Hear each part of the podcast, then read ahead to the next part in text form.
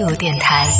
这里是为梦而生的态度电台，我是男同学阿南。那前两节的节目当中，我们来说到了关于打工人下班之后的一些行为，也问到了大家下班之后都有什么样的一些地方可以去，或者说有什么样的一些娱乐休闲的一些方式。那接下来这一趴要跟大家说到的是当下比较火的两个啊，继什么剧本杀呀、什么这个桌游啊，对，还有什么密室逃脱啊这一类线下游戏之后又火起来的另外一类，现在年轻人比较喜欢去的一些场所，也算是网红的场所吧。在网络上看到很多朋友都在分享，不管是小红书还是短视频平台上，很多人都在打卡这样的一些地方。一个是叫做自拍馆，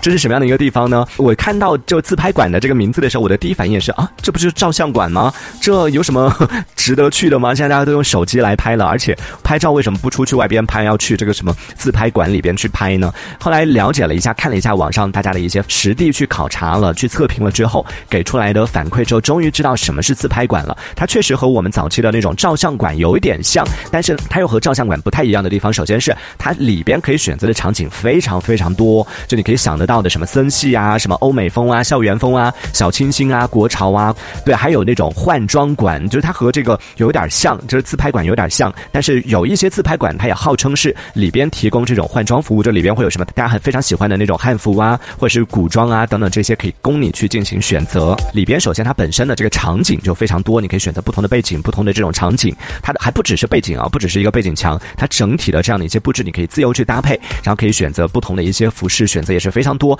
同时最重要的一点就是它和照相馆不一样的，因为刚刚那些讲完之后，好像感觉照相馆不都有吗？为什么要去自拍馆？自拍馆和照相馆不太一样，照相馆它其实更多的就是一个大家去拍个照，然后就完了。但是自拍馆呢，它有一点像是娱乐场所，就是大家可以，嗯，它是按小时收费的，比如说你可以去两个小时、一个小时，或者是人多的话可以去三个小时。它的收费标准呢，也是整个区间比较大。我看到像有一些短视频平台里面有那种一个小时只要几十块钱的，然后也查了一下网上大部分的收费大概是每个小时是一两百块钱这样的一个收费。然后你可以约着三五好友或者和你的家人一起去那个地方，他也有工作人员可以帮你协助啊什么的。但是当你拍照的时候呢，你是在自己的一个空间里边，因为它叫自拍馆嘛，所以它没有什么摄影师啊什么的那些帮你来完成这个工作。呃，对于像我这样的有社恐的人，其 实很多时候不是不愿意拍照，也不是不喜欢拍照，是因为。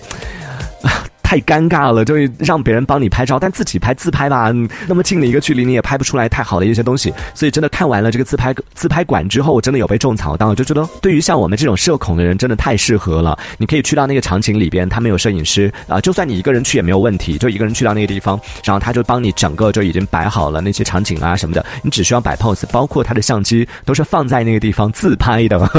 然后他有电脑啊什么的，就你摆好 pose 之后，你也不用担心说，哎呀，我不知道这个姿势好不好看啊，哪里需要怎么样，它现场会有，就是你可以直接看得到你自己的一个现场的一个这个效果的这种大的电脑啊，或者是一些这种专业的设备，可以让你看得到，然后准备好之后，你就现场就直接就进行自拍，拍完之后你又进行选择，就真的是很适合我们这种社恐人士，或者是和你的朋友一起去。你说朋友一起去的时候，有摄影师在现场，陌生人在现场，有的人可能不太放得开，但如果都是自己的好朋友一起去的话，应该是比较没有问题的。所以这个也是现在很多网红都在啊、分享，也在种草的这样的一个算是娱乐休闲的一个方式或者场所，叫做自拍馆。除了这个自拍馆之外呢，还有另外一个也是现在很多人在呃，应该说是慢慢兴起，也没有很多人啊，因为毕竟它消费比起自拍馆来要更高，而且相对来说可能它的整个覆盖面可能相对来说可能要稍微窄一点吧。因为自拍这件事情呢，每个人都可以去，但接下来这个事情呢，可能还是有一些人不太好意思去，就去哪里呢？叫做男仆店。现在在很多呃城市，比如说上海啊，然后像北上广这一类的，应该都有啊，呃，收费还挺高的。其实这个男仆店它最早呢是源自于起源于日本的，就可以理解为就是你去到现场可以去和小哥哥们一起玩乐。但是听到这个名字的时候，听到去玩乐的时候，就觉得这是正规的吗？对，它是正规的店，好不好？它不是你想的那样。请听我解释。去经常去这个男仆店里边的小姐姐分享说，去男仆店可以做什么呢？其实你可以把它理解为，就就他的工作人员是叫做男执事，他这些男执事是也就是我们所谓的男仆，他们是要干嘛呢？是服侍你吗？是要和你玩游戏吗？对，你可以去现场跟他有一些互动，然后可以让他就是扮演男仆来招待你，然后可以扮演你的人生导师，甚至可以扮演你的暧昧男友，就在现场做一些这种 小的一些互动。呃，他当然你也不用担心尴尬，因为他也是专业的嘛，专业人士嘛。里边的小哥哥种类非常多啊，比如说像什么网红主播呀，然后甚至有一些金融博士啊都有。就是你去跟他聊天的时候，也不用担心说聊不到一起，他也也是。整体的这个素质非常高，质量非常高。也有着不同类型的，比如说有懂很多的这种学士类型的，然后也有那种就长得很好看的，然后有的各种各样各种各样的肌肉类型的，什么的都有。呃，在现场呢，它也会有一些就是玩乐的项目，比如说桌游也是有的，它里边有很多玩牌啊什么的。如果你不知道要去那儿干嘛，也不用担心，因为你只要去到那儿，你就跟他讲说我不知道玩什么，你想一些游戏，他就会想出很多很多你听都没有听过的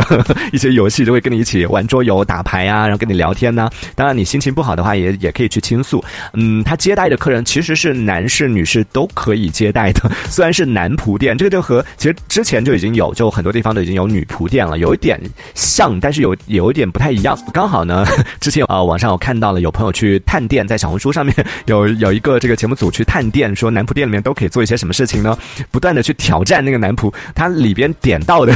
一个男仆是那种高冷类型的，还还挺好看的一个小哥哥，然后在现场就跟他做了一些互动。哇，真的没想到他们 尺度可以那么大啊！在现场就玩游戏，然后输了之后要做什么呢？就是让那个小姐姐，那个小姐姐是去体验的啊，有一点像榻榻米的那种形式啊，就你可以直接在那个地上就可以坐在那个地方玩，然后让那个小姐小姐姐躺在榻榻米上，然后让那个 男执事呢在小姐姐的身上做俯卧撑，然后包括就是因为刚刚讲到了嘛，你可以去现场去体验那种把他当做你的幻想男友啊什么的，让他做一些可能嗯你希望你的男朋友对你做，但是呢现实生活里边又不太会做得出来的一些行为。哇，他们真的好会哦，嗯，比如说什么什么摸头杀呀，然后包括各种壁咚杀呀，各种各样的一些杀，好会杀，真的就是把那个小姐姐也逗得非常开心，然后让我们这些看的人在屏幕前都露出了姨母笑，然后评论里面纷纷留下了。问到说在哪里可以玩得到这样的一些游戏，但是这个收费其实还挺高的，在网上查到的价格大概每个小时它是按人头收费，比如说你一个人去的话是一个小时多少钱，两个人是啊就乘二乘三这样子，每个人啊每个小时的价格大概是一百五到三百块钱。那如果说你一群人去，比如说你五个小姐姐一起去，哪怕你只只是点了一个小哥哥，但是五个人可能会一个小时就要玩出来大概上千了，所以算下来就人均收费其实高一点的可以达到。可能到了五百五百多五六百的这样的一个价位，因为你去也不可能只玩一个小时，对不对？一个小时也觉得挺不尽兴的。然后看的那个视频里边的那个小姐姐，就是他们玩了两三个小时吧，应该也烧了不少钱，因为他们不止一个人嘛，一个节目组的去。然后虽然只点了一个小哥哥，但是也也是拍了挺长时间的。那个小姐姐出来的时候，她说她进去就很想上厕所，但是 因为想到花那么多钱，对不对？然后点到那么嗯好看的一个小哥哥，就真的很想珍惜跟他在一起的。一分一秒拿来上厕所，真的太浪费时间了，所以就一直憋着。呵 呵憋到时间到了之后一出来，第一件事情要去上厕所，实在是 也是挺可爱的一个小姐姐啊。然后看她的整个体验的感受也确实是挺欢乐的。大家可以上网去搜一下，现在网上其实有挺多这种就带你去探店的，除了去探那种就美食店之外，也会有去探这种什么自拍馆啊。然后包括刚刚讲到这种男仆店，也有就去分享在现场的一些嗯体验，然后现场拍摄的这样的一些纪实的片段的也有。感兴趣的朋友可以去网络上来搜来看一下。对，这个是讲到的当下的年轻人在下班时间工作以外的时间都有什么样的一些娱乐休闲的活动？原来已经除了看电影、除了唱 K、除了去玩什么各种各样的一些密室逃脱或者是剧本杀之外，现在还有那么多好玩的一些地方。听完之后，你自己有没有心动想要去尝试一下呢？或者说你自己已经去感受过了，自己的感受什么样的？都可以来跟我们分享一下，在可以在节目下方的评论区当中用文字的方式分享一下你的一个感受。如果没感受过的话，可以说一说你自己对哪一个会比较感兴趣，去想不想去尝试一下呢？这一小节我们暂时先聊到这里。喜欢我们节目的朋友，别忘了订阅关注。这里是为梦而生的态度电台，我是男同学阿南，我们下次接着聊。